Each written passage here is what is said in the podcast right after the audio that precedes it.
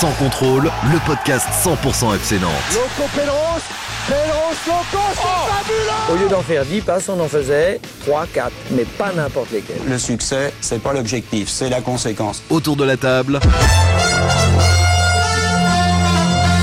Philippe Audouin, RTL.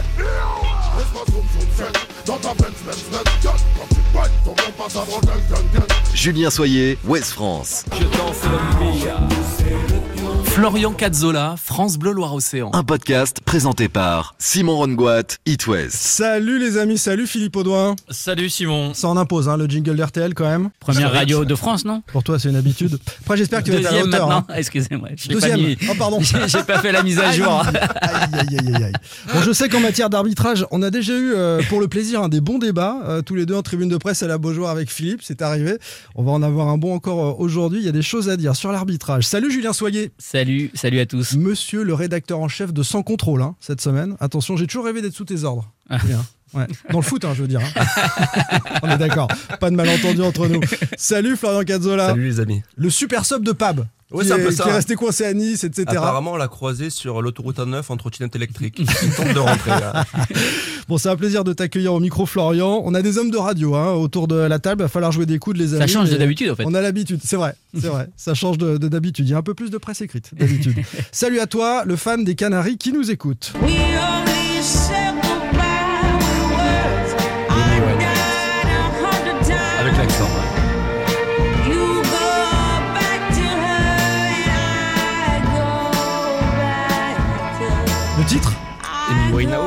Le Alors titre le titre, j'en sais rien du tout. Elle était en train de le dire. Back to Black pour Amy Winehouse. Tu, tu mettrais une volée, toi, David Filippo, euh, Florian, au au blind test, c'est sûr. Il n'y en a pas beaucoup qui perdraient contre David Filippo. Hein, à ce jeu-là, j'entends. c'est J'essaie vrai. de prendre la place de Pab en fait. Aïe, aïe, aïe. C'est vrai. Il Back est très fort. to Black. Il est question de malentendu justement avec l'homme en noir de ce Nice-Nantes, forcément, dans ce neuvième épisode, saison 4 de Sans Contrôle. Le premier thème, messieurs du jour, le FCN frustré de ne ramener qu'un point de Nice, scénario de fou, arbitrage en question et conséquences de ce vaudeville à l'Alliance Riviera. Et puis l'Europe qui arrive, deuxième thème, Carabao au programme des Canaries jeudi. Quelle équipe nantaise alignée Pour quelles ambitions? Sébastien Piocel, consultant RMC Sport, sera invité de Sans Contrôle pour nous parler de ces Azerbaïdjanais. Et puis Ndiawar à la Beaujoire, le verdict. Ah, on peut le dire, c'est une bonne nouvelle quand même, le verdict. On l'aura tout à l'heure. Ce supporter sénégalais, la communauté euh, nantaise sur les réseaux- sociaux s'est euh, mobilisée pour euh, l'envoyer à la Beaujoire et il pourra suivre les matchs histoire. de Caraba. Exactement, c'est une belle histoire et de, et de Clermont, euh, Florian. On l'aura au téléphone tout à l'heure pour nous expliquer tout ça. On parlera un peu des féminines, où ça bouge aussi au FC Nantes. Plein de petites infos. Restez avec nous jusqu'à la fin. Allez, messieurs, les mains dans le dos. C'est plus prudent dans son contrôle comme dans toute surface de vérité si vous voulez vraiment éviter les ennuis. Eh oh, faites pas la gueule Vous êtes contents quand même, non?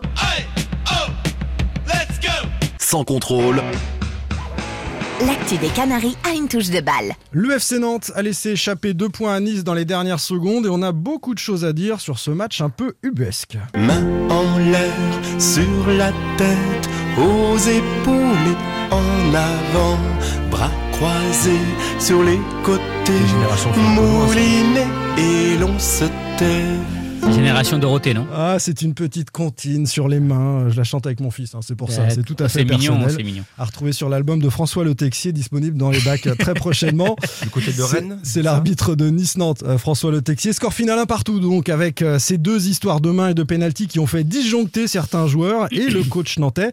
On évoque d'abord, messieurs, euh, ces deux actions. On parlera plus généralement de l'arbitrage tout à l'heure, mais ces deux actions. À la 19e minute, double main de Viti, le défenseur niçois dans la surface, main gauche, proche du corps, puis main droite qui est en l'air. Le joueur est lui-même dans les airs, sur une tête de Blas, hein, après un centre de Merlin. Pas dit l'arbitre, euh, monsieur Le Texier, après avoir été appelé par la VAR, être allé vérifier euh, sur l'écran de la VAR. Il y a clairement euh, une discussion avec la VAR et il nous dit pas. Comment vous voyez cette action-là? Florian à vitesse réelle, et, je trouve que c'est important de le dire, c'est compliqué de juger ce qu'il se passe, parce que le ballon arrive de la gauche, Blas est au duel, dans les airs, et il y a Viti qui touche ce ballon de la main. Est-ce qu'on peut être sûr à 100% qu'il le touche? La réponse est non. À vitesse réelle, on ne voit pas ce qu'il se passe Oui, il faut aller voir la vidéo, clairement. Sur la pelouse, il y a le numéro 2 de l'arbitrage français qui s'appelle François Le Texier. Dans le cas régie, il y a le numéro 3 de l'arbitrage français qui s'appelle Jérôme Brizard. Jérôme Brizard appelle Monsieur Le Texier en disant Je pense que vous avez euh, pris une mauvaise décision en laissant se poursuivre le jeu. Ce qui peut s'entendre parce qu'il n'était pas sûr, François Le Texier, donc il valait peut-être mieux euh, laisser le jeu se poursuivre. Le Texier va voir les images, ça dure combien Julien? Trois minutes. Ouais, c'est long. hein. Trois minutes.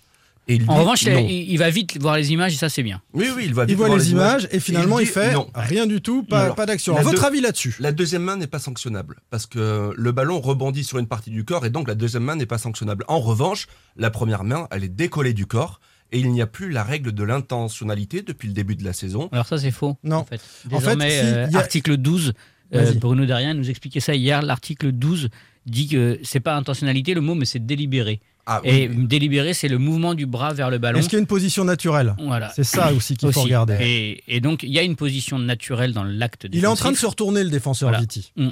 Donc sa première main, il, il peut pas euh, clairement l'enlever. Elle est le long, de, elle est le long de son corps. Elle n'est pas le long de son corps, par contre, et c'est là Elle où l'interprétation est, Bah, possible. elle, elle est pas à 90 degrés. non, mais elle est pas, proche, elle est elle proche est pas du corps. collée de son corps. Non, mais tu sautes pas collé. Personne saute comme une sardine. Donc Mais euh, après, on a euh, les bras légèrement combien de pénalties ont été sifflés mais dans ce contexte Autre débat, autre débat. Donc non mais c'est intéressant parce que euh, du coup, je, je te donne En la parole Philippe. mais- en fait, pour moi, le, le débat, il, il naît du fait que euh, si tu ne siffles pas la première. Ah non non, reste sur la première. Ah On ouais, est mais, sur- ouais, mais sauf qu'on peut Non pas non, mais on en parlera au moment de la deuxième. D'accord. Donc, bah, Donc on reste, sur, la, première. première. Euh, 9 fois sur 10, c'est sifflé en Ligue 1.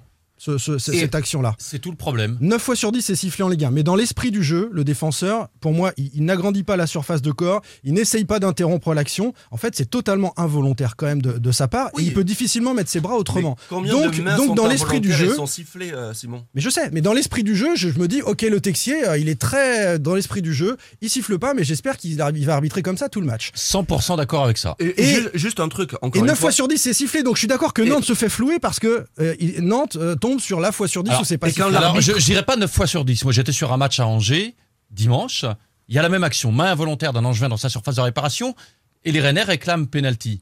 Et je trouve que l'arbitre juge dans l'esprit en ne sifflant pas penalty. Dans et à trois reprises, dans les instants qui suivent, les Rennais contestent avec Tay, Genesio et, et Traoré. Et, et je trouve à ce moment-là que c'est logique de pas la siffler. Je dirais pas que c'est 9 fois sur 10, mais c'est vrai que souvent, malheureusement, les arbitres induisent tout le monde en erreur en sifflant des mains qui ne devraient pas l'être. Philippe, Philippe, qui a utilisé les 15 secondes où on a le droit de parler du Stade Rennais dans le podcast, maintenant c'est terminé. On veut plus Non, mais évoquer les Philippe, tu dis un truc très intéressant. Tu dis, À toi, dans l'esprit. Et dans l'esprit du jeu, tu dois siffler cette main-là. D'autant que tu es appelé depuis le replay center par Jérôme Brizard à la VAR. Et dans ce cas-là, dans ce genre de situation-là, 9 fois sur 10, voire 95% du temps, quand la VAR appelle, ça veut dire qu'il y a un sérieux doute sur la décision prise et que la décision est ensuite inversée par l'arbitre sur le terrain. Ouais, mais c'est pas parce mais que. ça, c'est pas mais- parce C'est que- pas, c'est pas ça qu'on juge. Non, non, mais- on, on juge, on juge l'action quand Oui, on va voir les images. hein. Mais euh, Jérôme Brizard estime qu'il y a une erreur manifeste de Non, l'arbitre. non, il dit il y a un doute. Je doute. te laisse juge.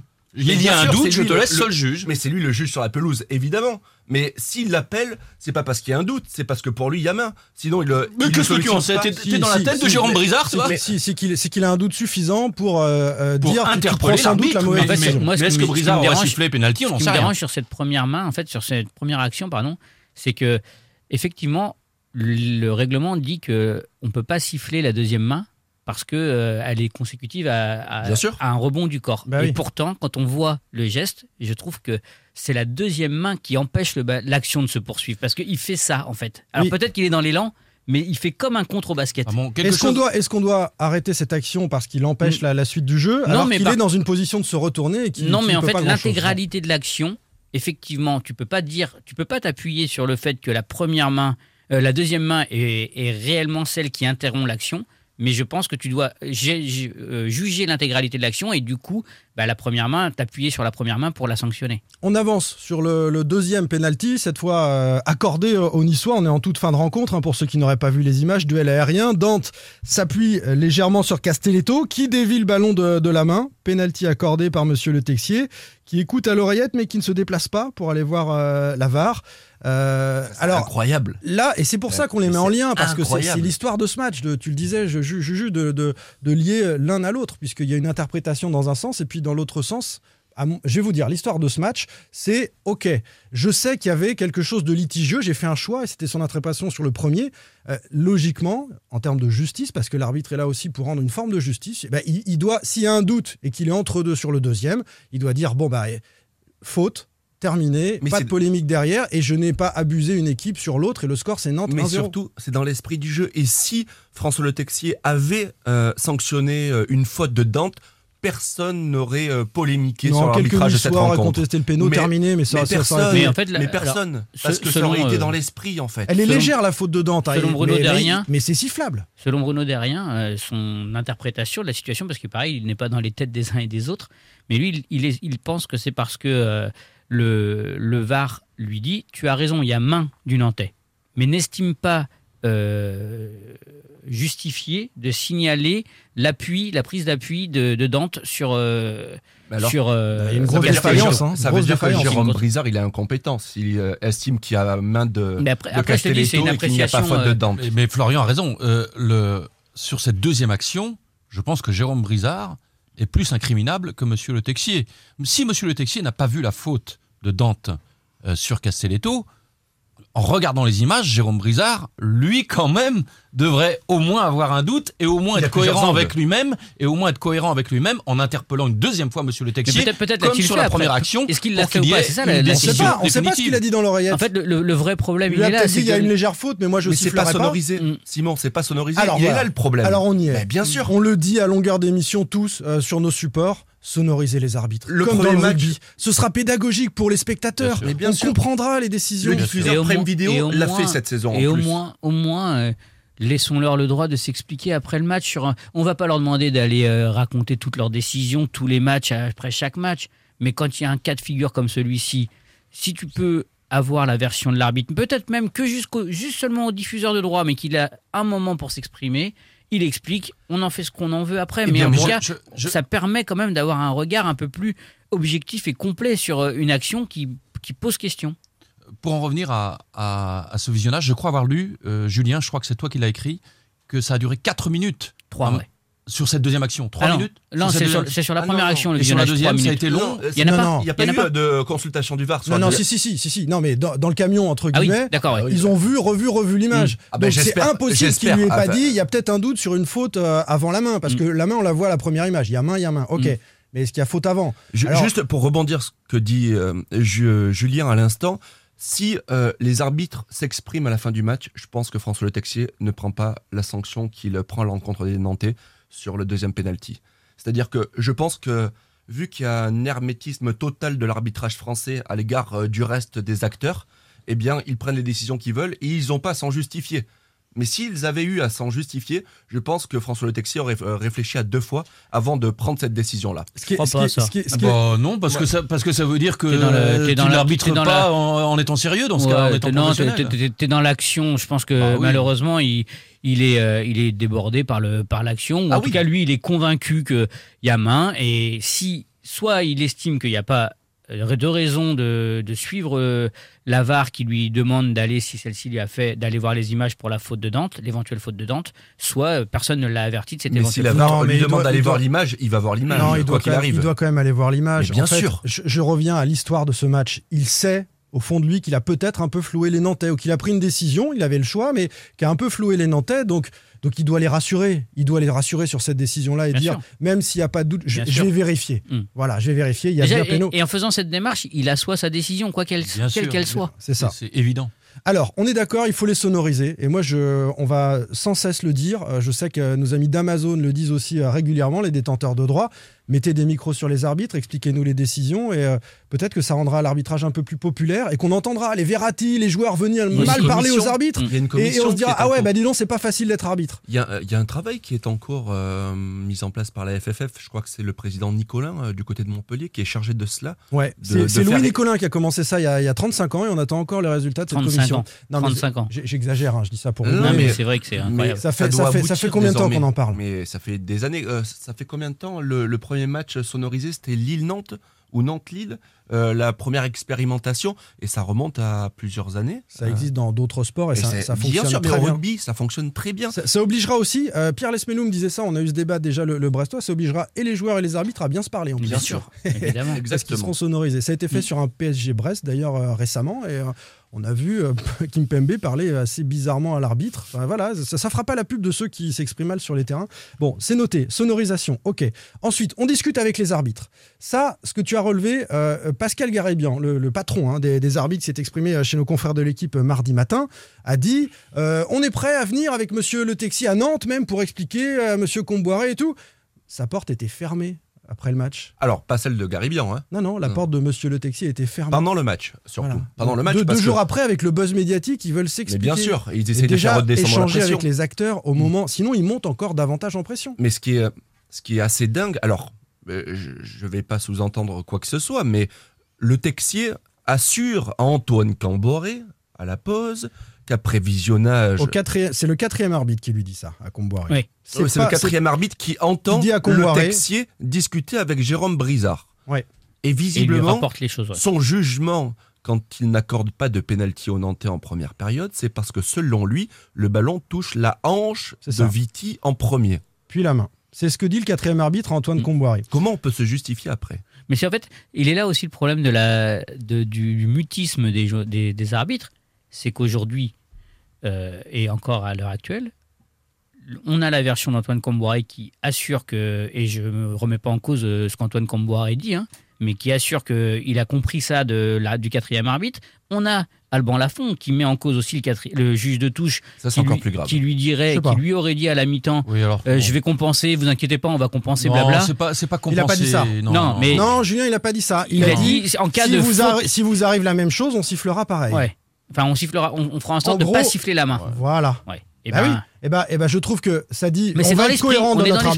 Ça dit, on va être cohérent dans notre arbitrage, et ça dit aussi que l'arbitrage c'est quelque chose de mou, et qu'effectivement tu parfois tu équilibres promettre- un peu les mais choses. tu pas à Soyons pas malhonnêtes. à un joueur. Tu- Et euh, si tu lui dis, je, non. je comprends que vous vous sentiez floué, mais ne vous inquiétez pas, s'il vous arrive la même chose, on équilibrera et ce sera la même chose pour vous. et c'est un arbitre de Ça me touche. choque pas. Je pense que l'arbitre de touche ne, ne pèse pas, très lourd à côté de l'arbitre du centre et, et de son assistant vidéo, et c'est surtout l'arbitre du centre qui décide. Je pense que le juge de touche décide de pas grand-chose. oui. On reste, messieurs, sur l'arbitrage de Monsieur Le Texier, puis on va aller sur les déclarations de Comboiré, les conséquences pour les Nantais. Dans cet arbitrage, il y a les deux pénaux, mais il y a aussi, vous qui étiez au stade, euh, Florian et, et- et Julien, euh, d'autres erreurs. Ils, ils se trompent plusieurs fois, et c'est ça qui fait un mauvais match. Alors, il se trompe plusieurs fois, oui. Euh, sur le but, par exemple, de Ganago, Il se trompe pas en laissant l'avantage. il laisse ne- l'avantage. Ça, c'est une très bonne ça, réaction. c'est en Là, ça, il est dans mais l'esprit. il Sur la charge de. Dante sur Blas, En revanche, il doit revenir pour sanctionner euh, Dante. il doit mettre un carton jaune. Bien sûr. C'est un plaquage de rugby ou une. C'est pas un Non, mais c'est un un vrai, un Ah, bon. franchement, mais c'est un, pas un Ah blacage. c'est un vrai, c'est un vrai, voyez, c'est un mais quand vous le un voyez, quand vous le voyez du stade à vitesse réelle, Non, mais c'est un tampon. Il va C'est un tampon. Oui, C'est un un énorme tampon. Un énorme tampon. c'est carton jaune. Voilà. Un Ah oui, c'est un carton jaune. Mm. Oui. Et euh, c'est dans l'esprit fait- aussi que de distribuer un carton jaune parce que Monsieur en- Le Texier laisse l'avantage. Donc il voit ce qu'il se passe Oui. et c'est tout à son honneur de laisser se poursuivre l'action qui va jusqu'à son terme pour les Canaries. Mais derrière, il doit quand même revenir parce que l'intégrité physique de Blas est, euh, est en partie remise en cause et, Ouais. et- et il euh, en question pardon et en plus eh ben, il revient et il, exp- il semble expliquer parce que c'est pareil on n'a pas c'est une interprétation de ses gestes mais il semble expliquer ouais il y a eu but Il y a but. voilà Il y donc a but, donc. donc euh, c'est bon quoi réclamez rien derrière or si Blas se casse la jambe se fait casser la jambe qu'est-ce qu'on fait alors? Parce qu'il y a but on, on sanctionne Oui, pas le c'est joueur a C'est pas une agression. hein. C'est Dans- pas une Ah agression. non, non. C'est pas une agression. Intervention Dante rugueuse. avance vers le ballon, Ouais. il se bloque quand il voit qu'il est trop court et Oui, que Blas mais va arriver avant Il lui. il y a une faute qui est grossière quand même. C'est pas une agression, c'est Et, pas euh, on, est en délibéré. train- on est limite en train de dire euh, Non, mais c'est un il y a un scandale sur cette action-là. Ça- ça- Non, on dit c'est pas pas- ça. Pour moi, le scandale sur ce match, il est pas là. Oui, c'est Non, vrai. mais C'est un carton non jaune mais ça, oublié, en fait voilà. au regard des au regard de- des euh, des différentes euh, Oui, des différentes décisions, décisions qui ont qui ont Oui. avant qui sont Oui, prises oui. avant et après Oui, oui. eh ben euh, On va ça- rentrer dans le détail. Et On va ça- dire aussi d'ailleurs que ça donne un peu plus de, de crédit à, à, à- un Un arbitrage, arbitrage partial? Non, un arbitrage qui n'a pas été à la hauteur.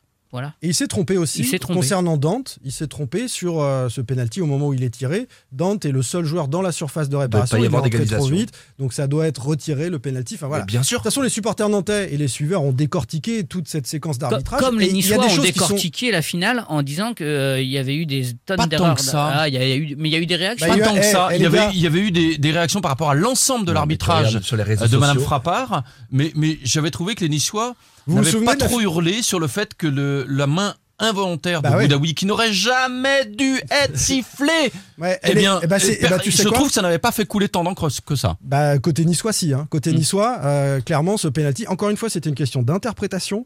Main, penalty, et c'est un peu l'ironie du sort de voir qu'on se retrouve à Mm. parler de ça encore. Mm. Et, et- et encore plus dans l'ironie du sort, Pascal Garibian, dont on parlait, c'est l'arbitre de Nantes-Sedan, finale de la Coupe de France 99, Oui. où un penalty est Oui. accordé à Darocha, but de Oui. Monterrubio 1-0, on rentre à la maison avec la coupe. Oui. Voilà. Et, et Et dans l'ironie du sort, il y a cette main de Silla qui est sanctionnée, euh, à juste titre à mon sens, hein, mais euh, qui aussi pouvait être Il y a un an. Il y a un an à Nice, À Nice. euh, et c'était le premier match du gamin euh, en Ligue 1, quoi. Donc euh, voilà. Il y a quelques actions qui euh, sont donc soumises à interprétation. On n'a pas exactement le même regard sur le premier penalty euh, ou pas, euh, mais bon, il a choisi euh, à chaque fois des décisions qui cumulées posent problème globalement. Monsieur Le Texier, est-ce que ça donnait droit aux Nantais de disjoncter un petit peu comme ça? On va écouter le coach Comboiré et on va se demander ce qu'il risque après ces déclarations. Soit j'ai de la merde dans les yeux, ou soit donc l'arbitre c'est un, un- un menteur. Et je pense plutôt que c'est un menteur parce que quand il siffle pas penalty sur la main, le 80 minutes me dit Monsieur Comboiré, vous inquiétez pas, on est en train de checker les images. Et finalement donc on siffle pas penalty parce que donc le ballon touche le corps d'abord et touche la main. Alors j'ai rien dit, j'ai dit ben il y a pas de souci. Et à la mi-temps, euh, mon analyse vidéo m'a montré les images, mais c'est du mensonge euh, organisé quoi. j'ai horreur de ça. Vraiment là j'ai horreur de ça. Et puis après donc ben, il se passe euh, ce qui se passe en fin de match. Moi ce que j'aurais souhaité surtout c'est qu'il aille voir la VAR. Il est bien allé pour nous. J'ai horreur de ce genre d'attitude. Monsieur Garibon il peut dire ce qu'il veut, mais aujourd'hui il y a un sentiment plus que d'injustice. Voilà. J'ai le sentiment qu'on s'est fait voler aujourd'hui. Mais au-delà donc euh, de ce penalty sifflé, c'est surtout euh, qu'on a pris deux cartons rouges quoi. Et surtout Alban Lafont et Kadir. Donc euh, c'est ça qui me qui me chagrine beaucoup. Et j'ai demandé à être reçu, euh, même pas même pas qu'il est il a voulu me recevoir, donc c'est comme ça. On ne discute pas. Ils ont, ils ont le pouvoir de décision, euh, et puis surtout, donc, euh, ils s'enferment dans leur, euh, j'allais dire, dans leur, dans leur connerie, quoi. C'est ça. Ils s'enferment dans leur conneries. Il dit beaucoup de choses intéressantes, Ouais. mais je crois qu'il va aussi trop loin. Il a ajouté hein, chez nos confrères de Canal dans la foulée du match soit j'ai de la merde devant les yeux, soit le mec est un voyou. En parlant de, de l'arbitre, mensonge organisé, vous l'avez entendu, on s'est fait voler.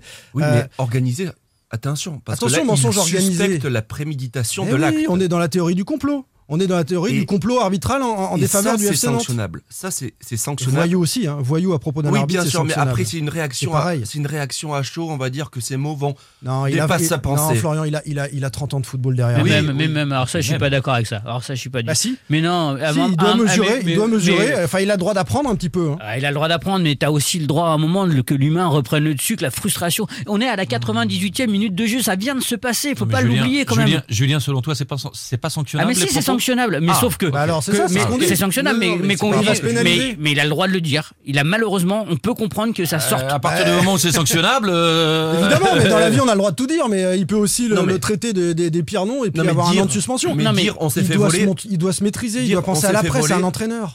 moi, je sais pas. Je, pense que c'est tellement compliqué. Après, il, revoit son discours et il change les termes de son discours Il le modère. et il modère un peu. Oui. Et de, mais Bah, parce donc- qu'il se rend bah, compte que peut-être Mais, ouais, mais aussi parce que, mais aussi parce que je pense que dans ces cas-là, peut-être le rôle, et tant pis, il y a sanction. Mais là, encore une fois, c'est toujours pareil, c'est sanctionné dans un sens ou dans un autre, mais il y a sanction, et ben là, on ne parle pas. Les arbitres ont le droit de ne pas parler après un cas de figure comme celui-ci. Les joueurs devraient, ou les entraîneurs devraient non. avoir le droit de ne pas répondre aux diffuseurs de droit financièrement. Mais il a le droit. dans la minute. Ben non. Il a le droit. Ils Ils sont sanctionnés financièrement. pareil. non, non, non, non, non, financièrement. il a le droit d'y aller et dire je préfère rien dire. Il y a plein d'entraîneurs qui font ça. Je préfère rien dire sur l'arbitrage, sinon je vais Ah déraper. si, mais mais juste- il peut alors- demander 5 minutes. Il peut demander 5 minutes. Juste- Philippe, Philippe, je crois que tu veux réagir, vas-y. Ah oui, non, non, non, non. Je, enfin, moi, je suis pas d'accord sur le fait que euh, on ferme les yeux sur des déclarations qui dépassent les bornes. Mais C'est oui. pas possible. C'est pas possible, Julien. Moi, j'ai- à un moi, un moment, problème. C'est une question. C'est même pas une question d'expérience. Parfois, ça peut l'être. C'est une question de tempérament. Antoine Comboiré, c'est dans son tempérament. C'est pas la première fois. Oui. C'est un sanguin et il ne mesure pas toujours la portée de ses mots. On l'a déjà observé Oui, à maintes reprises. ça, oui. fait parfois. Oui, on va pas s'en cacher notre régal. Non mais les gars, à qui il parle Antoine Comboiré là? Il parle à la France du foot qui écoute, la France qui joue le dimanche avec les gamins le samedi sur les Mais je terrains, pense qu'il réfléchit le dimanche ça. l'après-midi. Mais il le sait très bien. Oui, mais mais- n'empêche que ça a des conséquences. Mais et que si lui se permet, moi j'ai vu à la télé Antoine Comboiré dire que l'arbitre c'est un voyou, qui est, qui, eh ben, je, évidemment, je suis évidemment désolé. c'est préjudiciable. Ah ouais, c'est un souci. Mais Ouais, c'est un souci. Je Je suis l'ex- désolé. je l'excuse pas, Mais je on- le pardonne mais on- pas, on- mais on est quand même, je on condamne pas, contextualise. on condamne pas euh, aussi fermement euh, les, les multiples agressions euh, gestuelles et verbales de Verratti à l'encontre des arbitres. c'est insupportable. Bah ouais, mais on le condamne pas aussi, on le le condamne pas tous les week-ends de la même manière. sur tous les Ce mec-là, il devrait plus être sur le terrain alors. Je suis Parce que quand j'entends le, podcast parle du FC Nantes, il parle pas de, PSG Verratti. de- euh, manière- générale, il est important, je Je suis pense, d'accord avec toi Julien. sans le pardonner ni l'excuser, Moi aussi, c'est de ça, voilà. contextualiser et que quand il arrive au micro de Canal, et vous êtes devant la télé, vous les amis, vous pouvez peut-être mieux en parler que moi, mais il sort euh, d'un entretien très tendu où il tente de séparer ses joueurs de l'arbitre au cœur du Oui, terrain. de- oui, d'éviter d'avoir deux ou trois rouges de plus. Donc je pense Après, que dans sa tête, pas, il faut sanctionner. Il Mais est hors de lui. Il est hors de lui, mais je- je- j'entends. Et- il faut, et- il faut sanctionner, mais de la même. Il y a, mais c'est un dérapage. C'est un dérapage. C'est un dérapage, ouais. C'est un dérapage. C'est. Oui. Mais- hyper dommage. Il est entier, on le sait, il est passionné. Mais moi, je, je, je vois qu'il y a un arbitre dont les interprétations ont été contestables, on l'a dit. Mais j'entends euh, malhonnête, voyou, etc. Ah, eh, non, mais. Alors le côté, malo- Sortez- le côté malhonnête, il le justifie, à la limite. Allez, parce que...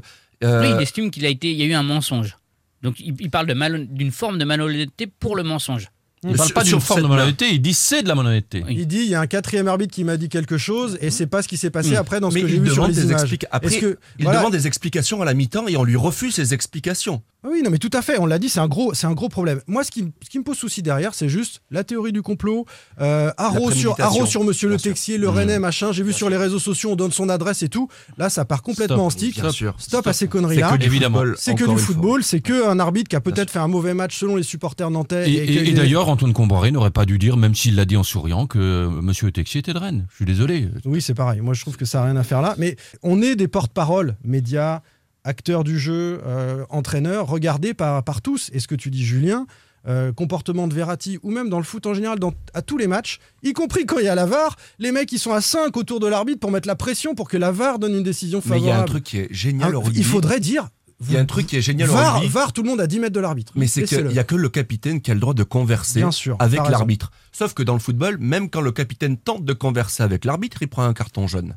Oui, non, mais c'est un, gros souci. On n'arrivera pas, comme dans le handball, euh, de- de- il y a faute, tu laisses le ballon, parce que si tu gardes le ballon, tu es sanctionné. Donc là, ça garde le ballon, on reste à proximité, En fait, etc. quand- quand il y a plein de j'entends- choses dans le football qu'il faudrait corriger. Quand j'entends, quand euh, Bruno Derrien justifier le carton jaune euh, adressé euh, sur le premier car, le premier carton jaune adressé à Alban Lafont, qui dit en fait aujourd'hui la note, euh, les arbitres doivent dès qu'un joueur court vers lui pour contestation lui adresser un carton jaune, Oui. sans même savoir ce qu'il va dire. Hmm. Oui. Mais c'est le capitaine. eh bien, non, non, mais Non, mais si c'est une attitude agressive, moi je trouve qu'on court pas sur un arbitre. Mais s'il vient comme il Alban 10 Lafont. mètres.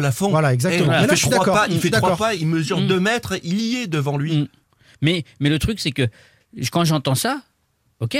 Mais alors dans ce cas-là, il faut appliquer la même règle. Il faut l'appliquer cette Mhm. règle à tout le monde. Après, quand j'entends aussi que en fonction de si on juge, un arbitre se déjuge, il perd des points sur sa note. Mais ça rime à quoi en fait? Oui, oui, non, mais Ça rime à. Alors ça, quoi on va l'expliquer parce que c'est vrai que c'est un élément important de ce Mm. match-là. Et qu'il y a Le parfois Texier, une concurrence entre le juge arbitre, le, le juge de la Florian- VAR et le juge arbitre Florian du nous match. l'a dit. Monsieur Le Texier, euh, numéro 2 français, c'est ça? Numéro 2 de l'arbitrage français et à la, derrière et à Clément la VAR, Turpin. et à la VAR. Jérôme Brizard, numéro 3 de l'arbitrage français. Donc les mecs sont en concurrence au classement des arbitres et l'arbitre de champ va perdre des points s'il va avoir la VAR et qu'il déjuge son, son, sa première Mais vous vous intention. rendez compte de ce qu'on est en train de, de Donc dire en et fait, de- le, le mec qui est numéro pas- 3 on peut n'œuvre mettre pas un pour petit le taquet système est très numéro 2. pervers. Non, mais c'est On- c'est- On c'est n'œuvre on pas pour la clarification du foot, hein, ça c'est sûr. oui. hein. Et Jérôme Brizard, moi je suis. Alors, moi, c'est mon Mettez-leur intime des micros, conviction. mettez-leur Il faut- des Mais micros, bien voilà. sûr, mais sur tout. le deuxième penalty, lui, il a pas envie. Et il lui a proposé sur le premier penalty d'aller voir. Ben, sur le deuxième penalty, il lui dit ben, euh, débrouille-toi tout seul, quoi. Il faut, il faut, il Peut-être faut juste aussi, ouais. espérer que ce genre d'histoire et ce genre de polémique fasse avancer les choses, Mm. avancer la réflexion et Ah bah le système, j'espère, j'espère. et le fasse évoluer. Malheureusement, c'est pas la première fois qu'il y a une polémique. pas le Paris Saint-Germain Voilà. On a l'impression que Marseille tout est figé, rien ne bouge. Il faut arrêter que pour Monsieur Garibian euh, et euh, la DTA, la direction technique de l'arbitrage, d'avoir euh, des œillères comme ça sur il s'est rien passé à Nantes, on peut aller en discuter, etc. Bien sûr qu'il y a eu des soucis, mais il fallait en discuter tout de suite et que tout le monde se mette autour Mais d'une il, il a table. il a juste dit, c'est pas de la triche. Mais moi, je Oui, il dit, c'est- il dit, je veux pas entendre un entraîneur, un entraîneur comme Comboiré dire que c'est de la triche ou malhonnête. Et, Et, ça, et là, et là, moi, ça, je, moi, je, je suis d'accord. je, je suis assez d'accord avec ça. C'est pour ça que il n'y a pas de volonté de, mensonge- nuire à Nantes. Parce que ça, dans tous les clubs, tu vas, tu vas à Angers, tu- tout le monde dira Ah non, cette année, nous, on s'est fait démater par les Exactement. arbitres. Mais je trouve que les tout le monde pense ça. Donc, sur, euh, je suis pas sur le changement, sur, euh, sur, sur le fait d'un- d'insuffler un vent nouveau, je trouve que les médias ont une responsabilité. Si ça avait été le Paris Saint-Germain qui avait été floué ainsi, je pense que le quotidien L'équipe, le lendemain, aurait fait sa une sur ça. Ah oui, bah, bien sûr. Bien sûr. Bah, Mais il y sur aurait tous les eu- sujets, Et ça, il y ça aurait vaut, eu, ça, Florian. il y aurait eu on comme, se- sur, comme le match, comme Nantes sur le match PSG. à la Beaujoire, non. PSG, une pression de dingue mise Oui, par la direction parisienne sur le corps mais ça vaut sur tous les Oui, mais là, sujets. tu sous-estimes la puissance du podcast. Là, je pense je pense qu'on est sur la même ligne que l'équipe. Là, Pascal Garébian, il claque des genoux, le gars. Euh, on va terminer parce qu'on n'a plus beaucoup de temps. Bamba et Lafont expulsés après match pour contestation. Là aussi, il y avait peut-être un peu d'intelligence des deux côtés. hein. Les Nantais, certains n'en ont pas eu, ils ont disjoncté. Puis les arbitres de dire bon, on a peut-être un petit peu merdé ce- sur ce match-là, on va peut-être pas non plus jouer les Lucky Luke derrière. Bon, il y a des conséquences pour Nantes. Je pense que Comboiré prendra une suspension. Je pense que bah, Lafont, Bamba, ils ont pris, ils ont pris des C'est pas rouges. sûr. Ça, Ah, ça fait on- mal. hein. On, on verra si le premier carton jaune de Lafont est, euh, est enlevé. Ouais, mais c'est jaune plus jaune. Oui, c'est compliqué. alors Il y a des rouges qui ont été enlevés, mais Bien enlever sûr. un premier jaune, je- j'ai pas vu ça Mais encore. hein. alors ça veut dire que tu donnes un message aux autres équipes et aux autres joueurs comme quoi même le capitaine ne peut plus aller euh, débattre d'une décision Ouais, bien ou sûr. questionner un Non, mais arbitre. ce premier jaune, il est tout à fait contestable. On, on est d'accord. hein. Juste un mot sur le deuxième jaune. Moi, j'ai bien aimé la réaction d'Alban Lafont à froid, qui, euh, contrairement à son coach d'ailleurs, euh, reconnaît qu'il fait retomber euh, un peu la pression et dit euh, le premier jaune, non, c'est pas normal. Le deuxième jaune, euh, oui. Il n'a pas dit ce qu'il avait dit, mais on a compris qu'il a eu un mot déplacé. Et moi, je trouve que c'est à son honneur. C'est honnête de sa part. J'ai un souvenir de Roland Garros, euh, Nadal, hein, qui s'était mis euh, dans le pif un, un arbitre euh, qui l'a pas arbitré après pendant 10 ans sur le circuit. Je crois qu'on va être un peu euh, au moment euh, de l'attribution des matchs dans, dans- dans un Ah cas bon identique pour le Texier. On va pas Ah le bon revoir arbitrer le FC Nantes tout de suite. Moi je pense qu'il pourrait ami- être à la Beaujoire euh, dimanche. Voilà, mais, mais bon, ça, ça résout pas le problème. Il y a à nouveau euh, des choses à faire évoluer dans les relations pour améliorer euh, les échanges entre arbitres et, et joueurs. Euh, on va avancer sur ce match quand même, en dire un, un mot parce que il y a des choses à, à dire sur euh, les conséquences de cette rencontre-là. Nantes mérite de gagner au moins un point, voire deux, même si on n'oublie pas le poteau de Pépé, on n'oublie pas que Lafont a été très bon sur euh, la board à, à Mm. deux reprises. hein. Euh, Il y a aussi un poteau de Sissoko. euh, bon, et, et puis globalement, Nantes menait, Nantes maîtrisait et aurait dû gagner ce match-là. On est d'accord On avait un peu le sentiment de voir le même match que la finale. hein. Un but marqué juste après euh, le début de la deuxième période. Nice qui pousse un peu, qui a des vraies occasions, mais les qui, cadres nantais qui pas tiennent, mais dominateur. qui n'est Ouais, pas Ils ont dominateur. plus Ouais. d'occasions que Et- lors de la finale. Oui, en je, je seconde trouve période, que, hein. je trouve que Nice était fantomatique au Stade de France. Ouais, c'est vrai. et là, il y a eu des occasions beaucoup plus Moi, franches. ce que, j'ai, Laborde. ce que j'ai envie de Enfin, savoir. on oublie euh, l'action à la 76e qui. euh, Ah, où, une, euh, une. ouais, mais il y a- quand je vois les parades de la fond dimanche, il n'y en avait pas plus quand ouais, il même. y en a trois. Et il y a eu un poteau. Leçon de ce match-là, les amis. Est-ce que c'est un match fondateur, même si c'est un nul, plus que cette Non. victoire face à Brest, qui était une victoire face à une équipe qui était un peu en difficulté défensivement Euh, Il y a eu de l'intensité, de l'adversité, des cadres qui ont été au rendez-vous quand même sur le terrain. Ouais. Voilà, moi j'ai envie de dire, c'est peut-être le match fondateur de, Ouais, non, de, pas gagné. de la suite. Si, si, si, dans l'esprit, tu le gagnes. Dans l'esprit, Hmm. tu, le- dans l'esprit, tu le gagnes Bah, parce que tu joues. non. euh, parce que tu as joué, euh, t'as joué comme il fallait. On a retrouvé une solidité. Cette fois-ci, quand Nice poussait, on avait plus le sentiment que Nantes allait tenir que l'inverse. En fait, on a, moi, j'ai commencé à craindre pour Nantes par les changements de Comboiré, Le changement de système. de système. Et, et qui envoie un message incroyable à ses joueurs. Il est passé à attention, cinq derrière. Attention, on va, on va, on va perdre. Ils ont On joué va plus perdre bas. l'avantage. Ils Et ont joué plus bas, Julien. Ouais, Ouais, ils ont reculé. Et du coup, je pense que dans ces changements, euh, Antoine Comboiré a peut-être euh, mis un peu dans le doute euh, son, son équipe qui est- avait une vraie maîtrise et qui avait un peu le contrôle du terrain. Alors que si euh, dans ton groupe, tu as un Loan Doucet ou un Momohashi, tu peux le faire entrer et garder ce système-là. Il n'y avait pas de milieu là. Ouais. Il n'y avait pas de milieu euh, sur le banc sur le banc nantais, donc il a été un peu contraint de, de ça. Euh, Castelletto, est-ce qu'il a été marabouté les copains? Parce que je l'aime beaucoup, il était très bon la saison Bien sûr. dernière, mais il fait un il est à excellent l'envers. début de Début de saison. saison, un bon il fait début de un saison. excellent il début est à l'envers hein. depuis un mois quoi. Ouais. Depuis Monaco. Mm. Et en fait, euh, c'est vraiment malheureux parce que c'est vrai que c'est lui qui est encore impliqué euh, sur ce litige arbitral. Ouais, mais Mais, euh, mais c'est vrai qu'il glisse contre Fribourg, il se trouve euh, contre Monaco. Qu'est-ce qu'elle fait en l'air est cette dans main une, Est-ce que- est-ce qu'elle est Alors ça, non, mais- ça non, Chirivella l'explique très bien. Mais oui. Alors vas-y. Ça, Chirivella l'explique très bien en expliquant que quand on a quelqu'un qui fait un peu appui, même si c'est léger, Ascenseur. qui fait ascenseur sur les deux épaules du joueur, Mm. eh bien pour sauter, on est obligé, de, pour l'impulsion, de céder de ses bras du coup. Et pour Oui, garder la son main est en l'air. Et il a qu'une main en l'air, là t'en as deux toi. Non, il avait les deux. Ah, Ah, non, une main, Julien. je crois c'est qu'il y pour en a ça. qu'une. J'ai qu'une jambe. On s'y retrouve plus là. Euh, les amis, dernier, euh, dernier mot euh, qui est un peu passé sous les radars quand même, alors qu'on en aurait fait un sujet si c'était rien passé par ailleurs. Fabien Santons a joué sous le maillot nantais, il est Il entré bien en deuxième période. Euh, bon, on, en- on, en- on a aimé, on n'a pas aimé. Ah, c'est- aimé. C'est trop peu pour en dire quelque non, chose. c'est pas trop peu. Ça, Alors, ça- a démontré, euh, il il a démontré ce qu'il va pouvoir apporter en termes déjà de, de sérénité. Parce que je trouve qu'il a été. euh, il revenait hein, après un- de longs mois sans jouer un match complet, Oui. de longs mois sans la Ligue 1. Et il a démontré une, une forme de, de sécurité et de sérénité dans euh, ses prises de balles, dans, quand il a été un peu sous pression, et même dans le fait de son, dans son entrée en jeu. En fait, on n'a pas senti quelqu'un qui, pourrait, qui aurait pu avoir l'appréhension de, de retrouver la Ligue 1 avec un nouveau club, de nouveaux coéquipiers. Puis son placement, moi j'ai beaucoup voilà. aimé, euh, en défense notamment son placement, où il s'est de suite intégré. Alors c'est un schéma qui lui euh, convient bien, hein, puisque on peut le dire qu'il a été recruté parce qu'il est un piston de métier, qu'il apporte énormément sur euh, ce rôle-là, mais il a été très bon en défense, et puis dans la projection, qu'est-ce qu'il a apporté? Alors ces centres, ils sont pas allés au bout, mais je me souviens d'un centre un peu en cloche deuxième poteau pour Simon, Mm. qui euh, n'arrive pas à ajuster euh, derrière Schmeichel. Je croyais que c'était lui, mais il faudrait vérifier. Je crois que c'est Giroto qui fait ce centre-là. Ah bon? Ouais. En fait, non, mais parce que moi aussi, j'ai, C'est j'ai- la- sur le moment, j'ai dit ah Santon, ça, on voit aussi. C'est la Et- douche froide, et je- Florian, c'est mais Faudra pas- vérifier. J'ai c'est pas la certitude. C'est pas ça. Non, mais je te chambre. pas sa Mais- seule montée. Je on, vérifiera. très On, est un peu enthousiaste. Mais c'est prometteur, c'est très prometteur. Il a fait une mi-temps, c'est ça, la place d'Apia Ouais, c'est un peu On va, on va Il a juger joué sur la aussi à gauche à la rentrée de Corchia. Mm. Donc il peut dépanner également, il peut euh, créer de la concurrence pour. Quentin Marlin aussi. Allez, Nantes, messieurs, va enchaîner avec euh, la Coupe d'Europe. C'est Karabakh qui se présente.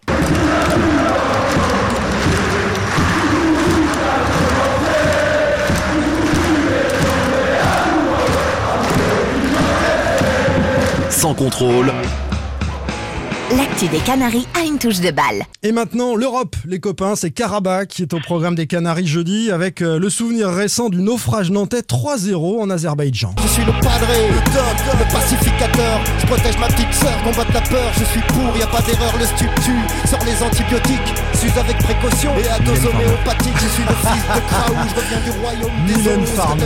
chez les autres, c'est ta propre part. Non mais avec Florian et Julien, c'est votre style ça, Ouais, c'est Didier Barbelivien, j'ai reconnu. Oh la vache. C'est son nouvel album. Vous êtes hyper décevant. Stupéflip Ah oui. Bah oui, bien sûr. Et le titre s'appelle Vengeance. Évidemment, les Canaries ont-ils les moyens et l'envie de venger cette humiliation du match aller? On va prendre l'avis d'un ancien de la Maison Jaune qui sévit avec talent euh, comme consultant hein, pour RMC Sport, Sébastien Piocel qui nous rejoint. Bonjour Sébastien. Bonjour. Alors d'abord, puisqu'on va parler de ce match de Coupe d'Europe, évoquons l'adversaire et, et cette équipe de Karabag. hein. On va rappeler après les enjeux pour euh, le FCN euh, sur ce match-là, mais je sais que tu as particulièrement euh, scruté le, le jeu de, de cette équipe-là. Euh, la première demi-heure là-bas, je te dis ce que j'ai ressenti. Moi, première demi-heure là-bas, je me dis c'est une équipe de DH sur un terrain de DH. On est en Coupe de France et, et le FC va Nantes va bien finir par s'en sortir. Surtout et avec puis des ensuite, de Simon. voilà, exactement, Florian. Et, et ensuite, le FC Nantes se fait manger dans l'heure qui suit, recule et, et on reconnaît plus les Nantais euh, craintifs. Euh, Est-ce que c'est Karabakh qui est vraiment une équipe à, prendre euh, en considération côté Nantais ou est-ce que Nantes a les moyens au retour de faire autre chose face à eux? Alors, pour moi, c'est un petit mélange de tout ce que tu viens d'évoquer. Euh, je partage ton analyse sur la première demi-heure. Moi aussi, hein, j'ai commenté ce match pour, euh, pour MC Sport, mais on s'était pas déplacé. On était en cabine avec Eric Huette. Et c'est vrai que cette première demi-heure, euh, une équipe de Nantes assez haut sur le terrain, euh, qui les a, qui les embêtait en fait dans la ressortie de balles. Et tu voyais une équipe de Karabag, euh, malgré des joueurs euh, assez techniques, bah, qui n'arrivaient pas à trouver de solution. Et puis euh, tu marques pas dans cette première demi-heure et derrière euh, bah, tu laisses cette équipe-là euh, euh, commencer à construire son jeu, notamment avec un, un joueur pour moi qui est un peu la rampe de lancement, c'est Kara- Karayev au milieu, qui est vraiment pour moi. Alors bien sûr qu'il y a d'autres joueurs comme Zoubir, qui, a, qui a joué no- notamment en France, qui, qui sont très très intéressants. Mais Garayev qui a commencé à prendre le jeu à son compte dans euh, du jeu court, du jeu long, dans l'orientation du jeu. Et à partir de là, eh ben, il y a une équipe de Nantes qui a commencé à courir après le ballon. Et puis, euh, qui devait arriver, arriva rapidement de, en, en- au bout de l'heure de jeu. Eh ben, ils ont marqué ce premier but. Et puis après, ça a été terrible pour les Nantais. Et là, on aurait pu inverser la, la donne, c'est-à-dire qu'on avait l'impression d'avoir une équipe de DH en face, donc euh, en l'occurrence Nantes. Oui. Euh, voilà, comme quoi le, le foot, ça se joue pas à grand-chose. Après, bien sûr que euh, que le Nantes d'aujourd'hui et quand je dis d'aujourd'hui, euh, les mots sont importants. C'est-à-dire, euh, j'aurais peut-être pas dit la même chose il y a deux semaines. Oui, le, Nantes de Brest et de Nice, quoi. Voilà, Mm. voilà, le Nantes d'aujourd'hui peut poser des, des soucis à cette équipe de Karabag, euh, qui est une belle équipe, qui est une équipe joueuse, euh, mais aussi qui a des, des lacunes, euh, notamment sur l'aspect défensif. Après, c'est une équipe avec des joueurs de, de talent euh, pour leur championnat. Bon, ils ont ils ont euh, 10 matchs, 10 victoires, ils sont largement devant. Alors après, euh, tout est relatif avec le avec le championnat euh, euh, local. Mais bon, ils sont pas deuxièmes de, de cette poule par hasard non plus. Euh, donc à partir de là, euh, moi je pense que les Nantais euh, euh, si euh, notamment ils démarrent le match un peu tambour battant, qui vont assez haut, euh, qui jouent bien, euh, qui jouent bien les coups et qui sont surtout serrés, serrés, euh, qui, qui soient à, à 60 mètres de leur but ou à 30 mètres de leur but, mais qui voilà, qui soient compacts. Je, je pense que ils peuvent faire un résultat face à cette équipe, mais La Voilà, Beaujoire c'est- peut les aider, Sébastien, justement l'intensité euh, du match Olympiakos, euh, ce qu'on avait pu voir pour le retour du FCN en Coupe d'Europe, ça peut aider ces Nantais à les presser haut et à étouffer cette équipe de Karabakh? Complètement, mais de toute façon, quand on regarde le classement, j'ai envie de dire, il n'y a pas énormément d'autres choix. Euh, c'est ta dernière carte, et quoique après, tu sais pas comment ça peut se passer sur la sur la J6. Euh, à partir de là, euh, il faut euh, emballer le match, il faut se servir du public, comme comme vous l'avez dit. J'étais moi aux commentaires à la Beaujoire, et, et d'ailleurs, je je- j'en profite pour dire que ça m'avait vraiment plu, même s'il y a eu la défaite face à Fribourg, mais l'ambiance de la Beaujoire. euh, Ouais. Sincèrement, même moi quand j'y jouais, j'avais pas vu, j'avais rarement vu comme ça. Donc Ils ont été courageux les supporters, parce que ça a fini à 0-4, mais ça a chanté jusqu'au bout. hein. Ouais, et puis bon, vraiment voilà. Donc là-dessus, ils peuvent vraiment compter sur euh, sur leur euh, sur leur public. Et puis euh, voilà, après, c'est à eux d'emballer la rencontre. Le seul truc, c'est que bah, il faut il faut être efficace dans les temps forts. Voilà, Euh, parce que si euh, je prends l'exemple, si au bout d'une demi-heure après du pressing, tout ça, il y a y a rien qui se passe sur le tableau d'affichage, on- forcément, Sébastien, et, et mentalement et physiquement, euh, ça va reculer. Sébastien, il, faut- il faudra. Est-ce que tu parlais de, de la qualité des, des milieux de terrain, notamment de Garayev, mais aussi, moi j'avais pas, mal- pas mal été surpris et agréablement surpris par euh, le match de Caddy, le Brésilien, là, qui. Oui, euh, oui, oui, Caddy est hein. est-ce que, la solution, ça va pas. Alors tu l'as dit, un rang resserré, mais aussi peut-être mettre un peu plus d'impact euh, dans, dans les duels au milieu de terrain, parce que pour justement empêcher ces petits techniciens de, de maîtriser le, le FC Nantes? Oui, non, mais je suis d'accord avec toi, mais l'impact, il va arriver seulement si compact.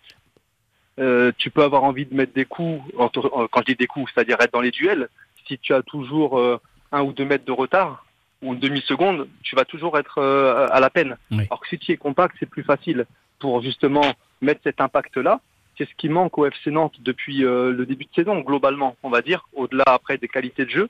Et le Euh, 4-3-3 peut te permettre d'avoir plus d'impact au milieu de terrain, je notamment pense que c'est ce que va Mm. choisir Antoine. Moi, je l'avais dit, euh, je, je- l'avais dit notamment à la, à la mi-temps du match à Fribourg, à l'aller, mais c'était vraiment par rapport au match. C'est pas simplement de dire il faut il faut plus jamais jouer à 3 derrière ou à 5, c'est pas le problème. Simplement, je trouve que là aujourd'hui, et notamment par rapport à la- l'aspect euh, à l'aspect tactique et par rapport à, à ce que propose Karabag, euh, pour moi le 4-3-3, euh, il, est, euh, il doit être utilisé dans ce dans, dans, dans ce match-là. Et par rapport à l'état de forme des joueurs, puisqu'on a dit que Castelletto est, est en dedans en ce moment, donc euh, voilà, la charnière euh, fonctionne avec euh, Palois et, et euh, Girotto, je, je l'ai retrouvé. Euh, L'enjeu euh, au niveau comptable de ce match-là, on va le rappeler à ceux qui n'ont pas suivi hein, cette phase européenne, 7 points pour cette équipe de Karabakh, 3 pour le FC Nantes, la victoire face à Olympiakos seulement, et Olympiakos 1 point. Pour aller chercher la deuxième place qualificative pour la suite en Europa League, il faut rattraper Karabakh, donc les battre, avoir 6 points avant la dernière rencontre. Karabakh affrontera ensuite euh, Fribourg À domicile. euh, à domicile et ce sera une finale pour le FC Nantes face à, qui face à aura lieu- Olympiakos. Qui aura lieu à l'extérieur face à Olympiakos. Il est possible qu'entre-temps, Pour la deuxième place, là, on parle. hein. pour la deuxième place, il est possible qu'entre-temps, Olympiakos euh, ait perdu ou fait match Mm. nul contre Fribourg. Mm. Et donc, À Fribourg. éliminer, c'est- un résultat comme ça, ça élimine Olympiakos. Mm. Et tu vas jouer Olympiakos contre une équipe qui est éliminée de toute Mm. compétition européenne. Tu es assuré d'être troisième Mm. et donc d'être versé en Europa League Pas conférence. forcément. si, bien Sur sûr. la Ligue Europa Conférence, s'ils perdent, mais euh, la J6, c'est une finale? Non, non, parce que Oui, je, non, mais non, mais si je tu parle dans, tu l'hypothèse où tu euh, Nantes Ah, gagne contre Karabakh. Tu t'offres, Ah, tu une finale pour la Oui, deuxième place et t'es sûr, qualifié pour la troisième. Ah, c'est sûr que si Nantes, si Nantes et, si Nantes et Olympiakos perdent jeudi, euh, il y aura juste une finale pour la, pour, la, troisième place. Et on rappelle que c'est la différence de but ind- euh, individuelle hein, entre les deux équipes qui compte, c'est-à-dire que Nantes a 3 de retard sur Karabakh et, et c'est important Ah, peut-être de mettre Nantes euh, doit 4-0. gagner ces deux matchs. Voilà. Oui.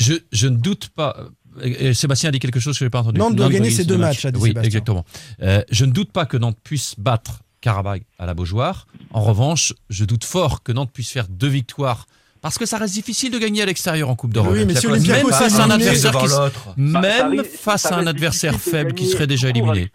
pour Nantes. Oui, c'est clair. C'est clair. Voilà, pas Ouais. que en Coupe d'Europe, malheureusement. Même Pas quand que en Coupe d'Europe, mais c'est encore, c'est encore plus vrai en Coupe d'Europe. J'ai vu, auraient dû gagner à Nice. Ils auraient dû gagner à Nice, ouais. On vient d'en parler longuement, mais c'est clair que là, ils n'ont pas été aidés. Mais c'est encore plus vrai en Coupe d'Europe. Le, le- le phénomène de mise Ouais, est encore plus prononcé, je trouve. Le- des rapports Ah, de force ah, est mesuré différent. Et, et oui, moi je trouve.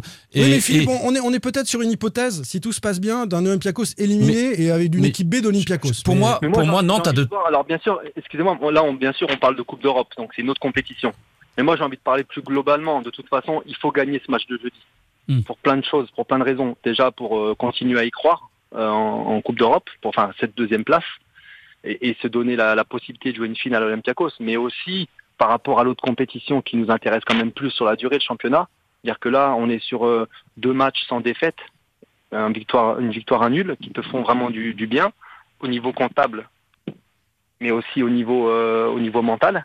Donc là, si tu joues à domicile et que tu bats Karabag, qui t'en a quand même mis trois à l'aller, quoi qu'il arrive, pour le, pour le match de championnat face à Clermont, pour l'enchaînement, ça va faire du bien. Moi, j'ai Euh, entendu Comboiré parler euh, surtout de Clermont euh, dans l'après-match face à Nice, beaucoup. en disant que c'était le match le plus important qui arrivait en championnat. Oui, mais dans les décisions prises, il sort Simon, il sort Blas aussi. hein. Oui, oui, donc ça veut dire qu'il va jouer Mais à fond cette Coupe d'Europe. Pour moi, il mettra sa meilleure équipe quand même du moment. Je, Oui. enfin, je- Oui, mon avis, en plus, après- à domicile, t'as pas, la, t'as pas le voyage, tu joues deux fois de suite à la maison. Oui. En plus, tu as. T'as aussi l'avantage. En fait, aujourd'hui, Karabag tombe aussi à un point nommé pour euh, évacuer la frustration euh, niçoise. Tu, tu- c'est, c'est une, c'est une parenthèse, comme la Mm. Coupe de France l'an dernier a Mm. offert des parenthèses au FC Nantes. Mm. C'est une parenthèse qui te permet de te remettre dans le bon sens, en fait. Mais Mm. encore faut-il que Nantes ait ça. pu digérer l'épisode niçois. Ah, je Mais pense que. moi, je pense que c'est un match fondateur, l'épisode niçois. Je pense que Moi ce aussi, groupe a envie de montrer contraire. autre chose après Voilà, sur le ouais. terrain. Ça va souder les joueurs. euh, Ouais. la, la- la frustration, elle, elle- elle- elle y était, elle, va y être encore un peu. Mais par contre, dans tes certitudes de jeu, mais aussi de d'équipe, ce que tu as fait à Nice, Oui, je suis bon, d'accord. moi j'avais tweeté, j'ai mis des trucs, bon, on peut être d'accord ou pas d'accord, mais euh, pour moi, collectivement, ça, ça reste, ça reste l'un des meilleurs matchs de la saison euh, à Nice, euh, collectivement. Mais bien sûr que tu, tu aurais pu perdre ce match aussi, tu aurais le nombre d'occasions, les parades de la fin, tout ça, mais en termes d'équipe, je trouve qu'ils ce qu'ils ont proposé, c'était euh, c'était très bien par rapport à ce qu'on a vu depuis le début de saison. Donc c'est ça qu'il faut qu'ils gardent. Donc moi je pense que la frustration sera évacuée. Ils doivent s'en servir justement bah, pour rentrer à fond dans ce match-là, mettre euh, euh, mettre les ingrédients qu'il faut bah, pour gagner un match de Coupe d'Europe. Et, le public va suivre. À partir de là, franchement, ce qui a été fait sur le terrain, et je parle pas du résultat à Nice, à mon avis, ça va les aider plus qu'autre chose. Ouais, donc c'est Karabakh qui va prendre pour l'OGC Nice. hein. Tant pis pour euh, les Azerbaïdjanais Bah, qui voilà, arrivent mais- euh, sur, sur la pelouse de la Beaujoire. voilà. Julien Et il faut Ouais, gagner en championnat. Donc, euh, bon. Ju- Juste pour rejoindre ce que tu dis aussi sur le côté euh, euh, fondateur ou en tout cas euh, les bonnes prestations de Nice, c'est que euh, entre Brest et Nice, il y a deux éléments moi qui m'ont marqué, c'est que euh, contre Brest, euh, Lafont fait une parade décisive sur le tir le CSC possible de, de Moutoussamy, mis Oui. sous pression par Liesmelou. Oui. Nantes Important, ça faisait 0-2. hein. Voilà, Nantes renverse ensuite et rebascule dans le positif. Et juste avant le but euh, marqué euh, par euh, Ganago, Lafont fait aussi un arrêt déterminant sur une frappe de Barclay, où il est limite pris à contre-pied et il met la jambe comme il faut. Mhm. Ça fait deux fois de suite que Nantes, pour une fois, enfin, sur ces deux fois-là, parvient, après des arrêts de Lafont, Mhm. à rebasculer dans le positif offensivement. Il est décisif. Et alors que, Ouais, alors que par exemple, à des arrêts Caraba, il a fait trois arrêts incroyables et ça n'a pas permis à Nantes de, se, de, de, de basculer dans le positif. Ça Mhm. La deuxième mi-temps n'a été que la qui- confirmation de la fin de la première. Ce qui, ce qui traduit ce qu'on vient de dire, à savoir que l'état d'esprit est bien meilleur. Sébastien vient de le dire à Ouais. travers le match de Nice. Mm. L'état d'esprit est bien meilleur. Les dispositions actuelles sont bien meilleures qu'il y a un mois. Ce qui me permet de dire au passage que je trouve que le vent de panique qui a pu s'emparer autour d'Antoine Comboiré dans la fameuse série d'un mois où effectivement il y avait beaucoup de buts encaissés, il y avait des, des mauvais résultats qui s'enchaînaient. Pour moi, Des mauvaises prestations aussi oui, et, et un calendrier oui mais je trouve qu'on a trop, trop rapidement balayé d'un revers de main l'année et demie écoulée où les joueurs marchent dans les pas du coach. Mais qui ont Et Qui ont Bah nous les commentateurs, c'est ça ou Bah, la- Là, je bah, partage non. pas là. Moi, Bah on non, a, on a- d'accord. Non, mais ça a été, Alors- je suis désolé, mais ça a été global. Et lui, d'ailleurs, il est assez franc là-dessus. Ça veut dire que même des entraîneurs, des fois, ils peuvent moins sentir les matchs, moins sentir Mhm. les, les cho- les choix. Mhm. Et, et je pense que lui, il, il- il- il se compte aussi là-dedans. C'est-à-dire que Mhm. il a été, euh, il a été moins inspiré, un peu comme toute son équipe, dans ses Mhm. compositions. Euh, euh, dans, dans, Dans son dans, coaching ses choix, aussi, dans des ses fois. sy- dans ses systèmes, dans son coaching. Moi, euh, s'est des cherché, hein. Ouais. C'était, c'était- plus, on en a parlé dans, dans, dans c'était plus, c'est- c'était pas forcément du, du coaching, c'était juste du changement, en fait. Ouais. Mais, mais, mais, mais tout, pour poste, mais mais pas pour changer le cours d'un match. Ça peut arriver que des entraîneurs soient un peu plus dans le dur. Moi, ce qui, quand, quand Ah, vous me dites c'est qui ont, mais j'ai envie de dire c'est d'abord la famille Kita qui sont le Ah. marché des entraîneurs au moindre coup de vent. Ah ben d'accord. Ouais, alors, Bah euh, moi, j'ai- moi, j'ai pas cette pour le coup, information-là. Pour le coup, on l'a pas trop entendu, ça. Non, Ouais, moi, non. pas, après, je suis un Moi peu non plus ouais. Alors, pour, euh, pour le coup, Philippe, moi, je, je- euh, une information là-dessus, c'est que les Kita ont été contactés par des agents. Quand un entraîneur est 19e, de toute façon, Oui, les agents sûr, appellent l'entourage, etc. Ils ne Évidemment. sont pas allés chercher. Mais euh, dans l'entourage des Kita, on n'a pas appelé tous les entraîneurs disponibles Mm. en disant euh, est-ce que le projet t'intéresse? Ça s'est pas fait dans ce sens-là. par C'est rapport à différent. ces derniers mois ou ces dernières années. Ouais, vraiment. Euh, Sébastien, ça m'intéresse de t'entendre là-dessus. Euh, on a évoqué avec Philippe le côté coach, euh, qui a peut-être pas été exceptionnel sur le début de saison. Euh, mais comment expliquer, du côté des joueurs aussi, qu'on n'ait pas retrouvé les, mêmes bonhommes? Est-ce qu'on les a trop flattés, d'après toi? Est-ce que l'équipe a été aussi orpheline de RKM Il a fallu se, se réorganiser? Est-ce que l'adversité, le calendrier, a, été trop difficile pour Nantes? C'est quoi le, facteur principal pour toi? Bah, déjà, quand on, quand on gagne un titre et qu'on n'y est pas forcément préparé, euh, on- on- je, je prends les exemples de clubs qui ont, qui ont été champions de France. Alors même si c'est pas le même titre, mais euh, euh, souvent euh, il y a Nantes, mais il y a Auxerre, euh, voilà, des clubs qui sont pas programmés forcément, euh, qui sont un peu dans le dur depuis plusieurs mois, voire plusieurs saisons. Et ils gagnent un titre. Donc avec ce titre-là, tu t'embarques tout le monde. Et tant mieux. Le public nantais, on l'a vu à la Beaujo- à- au Stade de France, il était, il était jaune et vert. Donc quelque part, euh, tu as du mal à redescendre après ton nuage. C'est une euphorie globale. Ça, c'est, j'ai envie de dire, c'est presque humain. C'est presque humain. Et ensuite, euh, il faut dire ce qui est. Euh, euh, derrière, ça va avec, c'est-à-dire les prestations des joueurs. On se regarde un peu plus. Il y a la Coupe d'Europe, même si c'est que, même si c'est, même si c'est que l'Europa League. Voilà, bah, quelque part, c'est un petit, ça devient un petit peu des héros. Mais pour moi, ce qui, au niveau du jeu, ce qui m'intéresse le plus, c'est le départ de Colomwani. Mm. Aujourd'hui, oui, tu as, des joueurs offensifs qui peuvent être intéressants par à coup. Ganago, euh, Mohamed, c'est pas mal. Guessant, je suis un petit peu moins fan. Euh, il a d'autres qualités.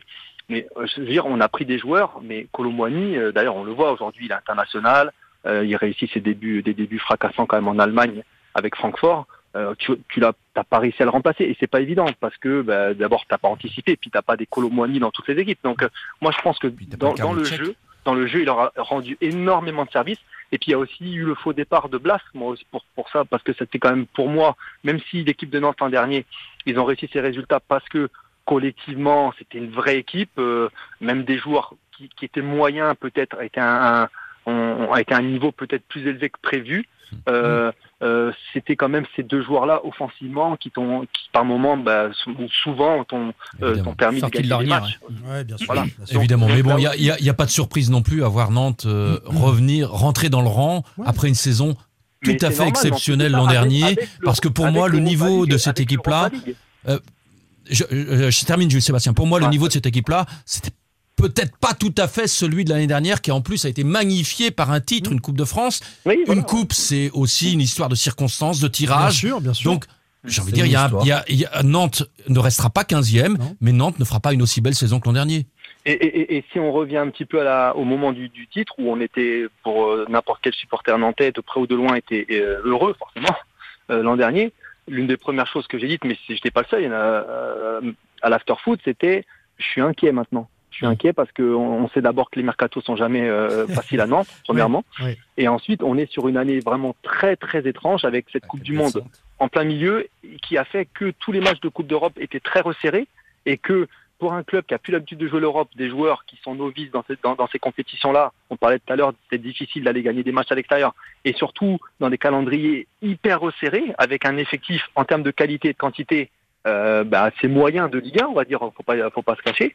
Je savais que si ça, ça partait mal, l'enchaînement, parce que c'est dur après d'enrayer les choses quand tu joues tous les trois jours, tu travailles plus, euh, t'as plus de levier, et là c'est pour ça que euh, ce match de Brest, même quand t'es, euh, tu, tu, tu, tu, euh, tu fais une tête sur la barre, tu, tu loupes un penalty, euh, t'es mené, euh, franchement, chapeau, parce que je pense que c'est surtout celui-là qui a fait que. Ouais, ils sont allés le chercher. Dans d'autres dispositions à Nice déjà. Et on disait, on disait que le match de Nice allait être fondateur, mais c'est peut-être la, voilà, la succession, l'enchaînement de ces deux matchs-là qui, qui fait la différence. On passerait des heures à discuter foot avec Sébastien Piocel. Franchement, c'est c'est un bonheur. Ce qu'on va faire, c'est qu'on va t'écouter ou te regarder hein, sur RMC Sport, euh, Sébastien, commenter les, matchs notamment. Merci beaucoup, Sébastien. Merci Merci Sébastien. à vous. À bientôt, Allez, salut.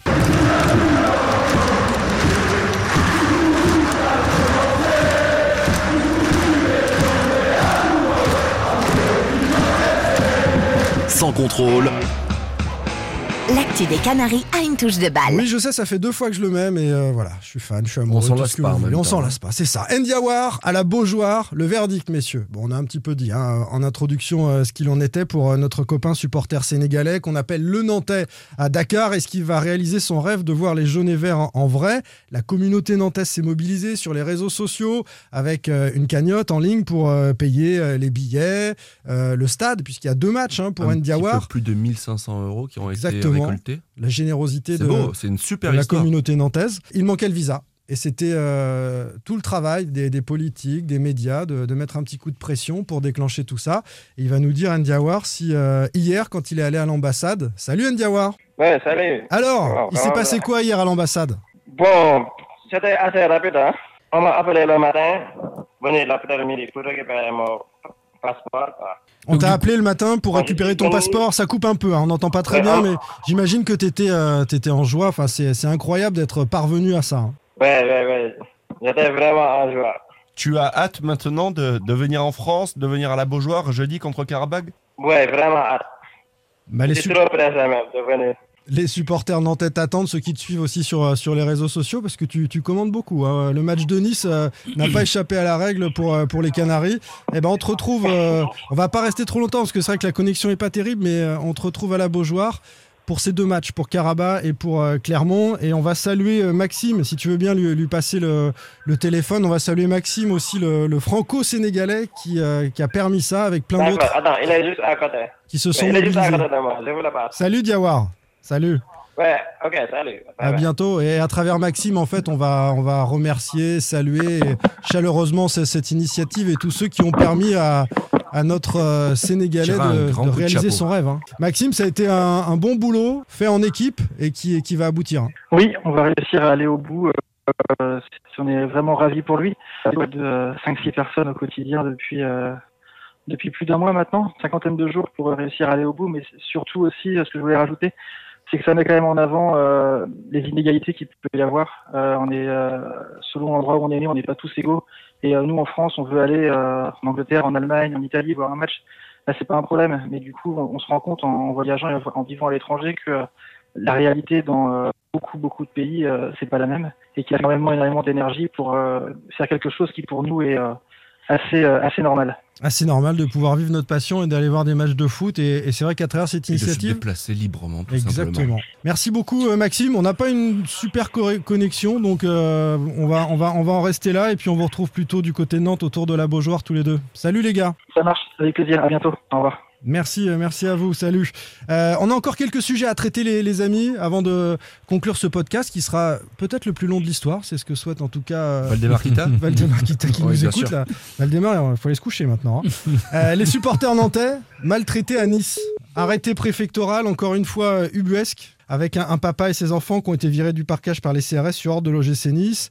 Ça continue. Alors, euh, je, vais- je vais vous réexpliquer rapidement la situation. Il y a un arrêté préfectoral qui est, qui est pris pour euh, euh, empêcher qu'il y ait trop de Nantais à Nice. Très Et clairement. encadrer le déplacement. Limité à 200, c'est ça Oui, voilà, c'est ça. Et d'ailleurs, ils n'étaient pas 200, ils étaient, ils étaient moins que ça. Mais 63. Voilà, l'objectif, c'était de rendre euh, quasi impossible, où il fallait vraiment être très motivé, faire les checkpoints, etc., pour arriver jusqu'au. c'est- comme ça qu'on se déplace quand on est supporter maintenant, dont acte. Ensuite, il y a euh, un sac qui est retrouvé aux abords du, du stade. euh, Au moment de la fouille, en fait. Au moment de la, de la fouille, Ouais. Un sac avec des, euh, des, des fumigènes. C'est ça. Bon. Très bien. Euh, deux personnes sont arrêtées. Euh, on ne sait pas si c'est à eux qu'appartiennent le sac. Donc c'est ça le, le D'ailleurs, elles truc. sont, euh, elles Les sont supporters- rapidement euh, libérées. Parce C'est ça. qu'il n'y a aucune charge qui peut être retenue. Et les supporters nantais décident de ne pas assister à la rencontre, la plupart d'entre eux, en tout cas une grosse cinquantaine, hein, de ne pas assister à la rencontre et de se mettre en, en solidarité avec ceux qui ont, qui ont été arrêtés. Quelques-uns, donc déjà c'est un premier acte qui est un peu dommageable, quelques-uns euh, pénètrent quand même un papa avec ses enfants. Ils sont cinq. Ils sont cinq, hein, pénètrent quand même dans le parquage visiteur pour suivre le match. euh, parce qu'ils ont envie de voir le match, ils sont en famille, voilà. Et puis ils sont sortis. Précise, Parfois- précise juste, quand tu parles d'actes dommageables, c'est. euh, tu, tu- tu cibles qui Parce que. Bah, le, le- le fait que les deux supporters aient été arrêtés Ouais, et que est- du coup, par soutien, Mmh, on est bien bah, d'accord. on, on Si, peut- si ce sont deux supporters qui sont porteurs de fumigène, c'est interdit, c'est un acte illégal. Mais là, euh, a priori. Oui, euh, quand bien même, est-ce que tu es obligé d'être interpellé parce que tu portes de fumigène? C'est euh, un mais- autre non, débat. mais ouais. non, non, mais là, c'est juste parce que Euh, j'ai- c'est c'est dans un, la vrai- un débat. Ouais. Moi, je, je suis désolé, il y a quelques jours, j'ai lu un papier comme quoi il y avait un supporter de Marseille qui avait été mis en examen pour tentative d'homicide pour avoir jeté des fumigènes en direction des supporters Ah, de. Francfort. Euh, Florian, C'est des excuse-moi. fusées. Excuse-moi. Ils ont balancé des fusées. Excuse-moi, excuse-moi. Euh, euh, c'est un vrai problème et ça m'a beaucoup frappé de voir euh, le chef d'accusation tentative d'homicide Oui. euh, pour, pour, euh, un- pour lancer des fumigènes. En revanche, ce qui me choque, moi, c'est l'attitude des supporters parce qu'on ne peut plus aller au stade sans avoir des CRS partout. Ouais. Moi, j'ai l'impression que c'est plus du tout une fête à laquelle on va assister. Et, et ce climat d'insécurité dans les stades, il faut vraiment le prendre en compte. Et les fumigènes qui servent d'armes pour les supporters, c'est une réalité et Non. il faut la combattre. Non, non, non, mais non, non, non, non, Philippe, tu non, mélanges non, tout moi, là, je peux pas te laisser dire ça. Mais tu mélanges absolument tout. Est-ce Euh, que tu as vu non, les mais mélange, je mélange pas tout. Si, des si. fumigènes lancés d'une tribune à l'autre en direction oui, des supporters adverses, c'est dangereux. Mais une bouteille d'eau aussi. Euh, voilà. Euh, je, je- je te dis que tu dis que c'est. Non, non, tu as l'air de dire que par essence c'est une arme, ça n'est pas le cas. C'est utilisé comme tel. Mais Ça- dans les stades, mais pour certains, pour certains. minime. je non, dis pas mais pour ne- tout le monde. Bah je dis pas pour bah tout le monde. alors, si, si c'est pas général, tu, tu pars d'une exception et tu en fais une règle générale en disant c'est Ah, une je- je- je pense Bah, pas que ce soit une exception. aussi, c'est fait pour boire. Et si- s'il y a des imbéciles qui, que ce soit des fumigènes ou des bouteilles d'eau, les balancent dans la tête de, de l'adversaire, ce sont des idiots et on les sort des stades. On est d'accord. Mais je veux pas qu'on fasse un débat, on n'a pas le temps ici de refaire un débat. Tu, as, tu as une opinion qui est partagée par beaucoup, donc il n'y a, pas de souci. Pour moi, les fumigènes, il faudrait qu'ils soient réglementés et on pourrait faire de beaux spectacles dans les tribunes. Exactement. Donc là, ils sont euh, interdits, donc c'est une première chose. Et, la deuxième chose, je suis désolé, à chaque fois qu'on parle de répression et de la faute des supporters dans les violences dans le football, c'est vrai qu'il y a une minorité d'imbéciles dont on n'arrive pas à se charger. C'est vrai aussi que les autorités ne se donnent pas les moyens de discuter, d'échanger et de permettre à ce qu'on arrête cela. Donc là, les, les torts sont partagés. Donc je vais juste équilibrer en disant, on a des autorités qui euh, ne s'adressent pas à l'instance nationale des supporters et, et qui ne font pas le travail pour que pour qu'on règle Ils le font la problème. sourde oreille. Et, moi, je voulais juste en fait te faire préciser le truc parce que dans la manière dont ça a été, euh, tu l'avais dit, on pouvait penser que euh, tu euh, regrettais que cinq personnes ne se soient pas associées au mouvement euh, Ah non, solidaire. ah non, c'est pour ça. tout. Non, mais c'est pour ça que dans la manière dont, dont ça a été dit une première Après fois, que les supporters soient solidaires entre eux, J'ai eu euh, peur de qu'ils ça. veulent. A priori, ils considèrent que les deux qui ont été arrêtés ne sont pas les détenteurs des, des Oui, bien sûr, non, non, mais c'est juste, une pour ça que je te arrestation demandais de arbitraire, ils préciser restent en que- retrait. Mais Et chacun tu est trouvais libre de dommage, Chacun est libre de ses choix. juste un dernier mot, j'ai pas envie qu'on assiste à des drames pour euh, qu'on prenne des mesures. Donc que des mesures soient prises en amont pour éviter les drames qui, à mon avis, Combien de vont on fait arriver. tout à l'envers. On a c'est, le rappeur Bauer, c'est n'importe quoi pour ceux qui connaissent un peu le monde du supporterisme. Non, Donc mais je- on, je met, on d'accord. met des gens à prendre des je- décisions qui ne connaissent même pas le milieu. Là, je suis d'accord. Ah, non, non, mais moi, je parle pas du rapport Bohr. Je parle juste de, de choses qui sont interdites à cause d'une minorité ben, qui sème la pagaille. Oui. Et on peut pas non plus. Qu'est-ce qu'on dirait si on ne faisait rien? Bah moi, ce que je vois, c'est qu'il y a des CRS qui sont intervenus sur ensuite donc la, la deuxième partie de l'histoire, un, un père de famille avec ses enfants, et trois qu'on, a qu'on a sorti de la tribune, À la là, je- qui 70e. venait regarder un match. Non, mais moi, je parlais. sur ordre de. Ok, ok, là-dessus, Non, je suis ah, non, non, non, non. Ah, le préfet a dit ça. Ah, ah oui, mais Ah bah oui, le Ah bah, préfet, Excuse-moi, je- j'ai eu, le- j'ai eu l'OGC Nice et ils me disent Qui se défendent, absolument ça. pas. Qui se oui, absolument pas.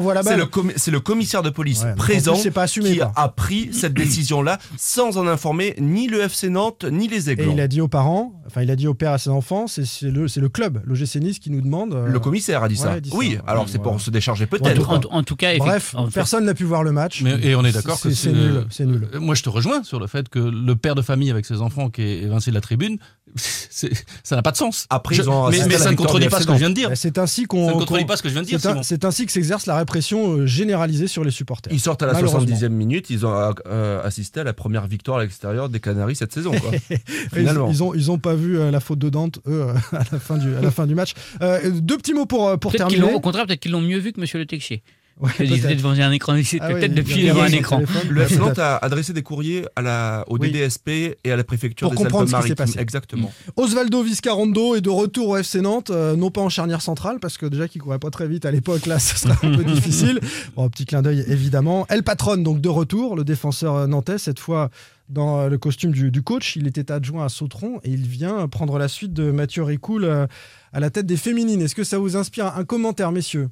Bah, j'es- J'espère que ce n'est pas qu'un coup euh, pour un grand nom. Je pense que cette équipe a besoin d'avoir euh, peut-être un, un- un coup de 109. Je, je, je juge pas ça parce que je n'ai pas vu un seul match de l'équipe de D2 féminine. Et que lui n'a jamais entraîné des féminines, donc Mais tu risques non. pas de l'avoir vu sur un banc. non non, ne connaît non. pas forcément très bien le monde du football féminin. Eh oui. voilà, c'est pour ça. J'espère juste que c'est pas. Après, il faut, il faut laisser sa chance à tout le monde. Oui. Des entraîneurs issus du milieu masculin ont, ont dû un jour ou un autre se lancer dans le monde féminin. Bien sûr. Oui, c'est du Donc, foot. hein. Voilà, c'est Voilà. du foot. Mais Faut pas que ce soit un coup de com. voilà, c'est juste que ça peut j'espère pour, ressembler à un euh, coup de pour com, il faut pas que ce soit ça. D'autant Pour, pour cette équipe qu'il de y a une saison assez décente et que le FC Nantes est bon dernier de sa poule de deuxième division Six défaites en. 6 matchs. et qu'il y a 10 unités d'écart avec la première équipe non relégable. Alors que le FC Nantes postulait pour euh, monter en Ligue 1 et que c'était tout près d'arriver Ouais. euh, l'an dernier. Et que le recrutement avait, soi-disant, été fait en conséquence. Euh, L'objectif d'El Patron, ça va être de maintenir euh, la D2 féminine. Déjà, hein. ouais. Voilà. De gagner, ça serait pas mal. Quoi. Ouais, une première victoire pour, euh, pour les joueuses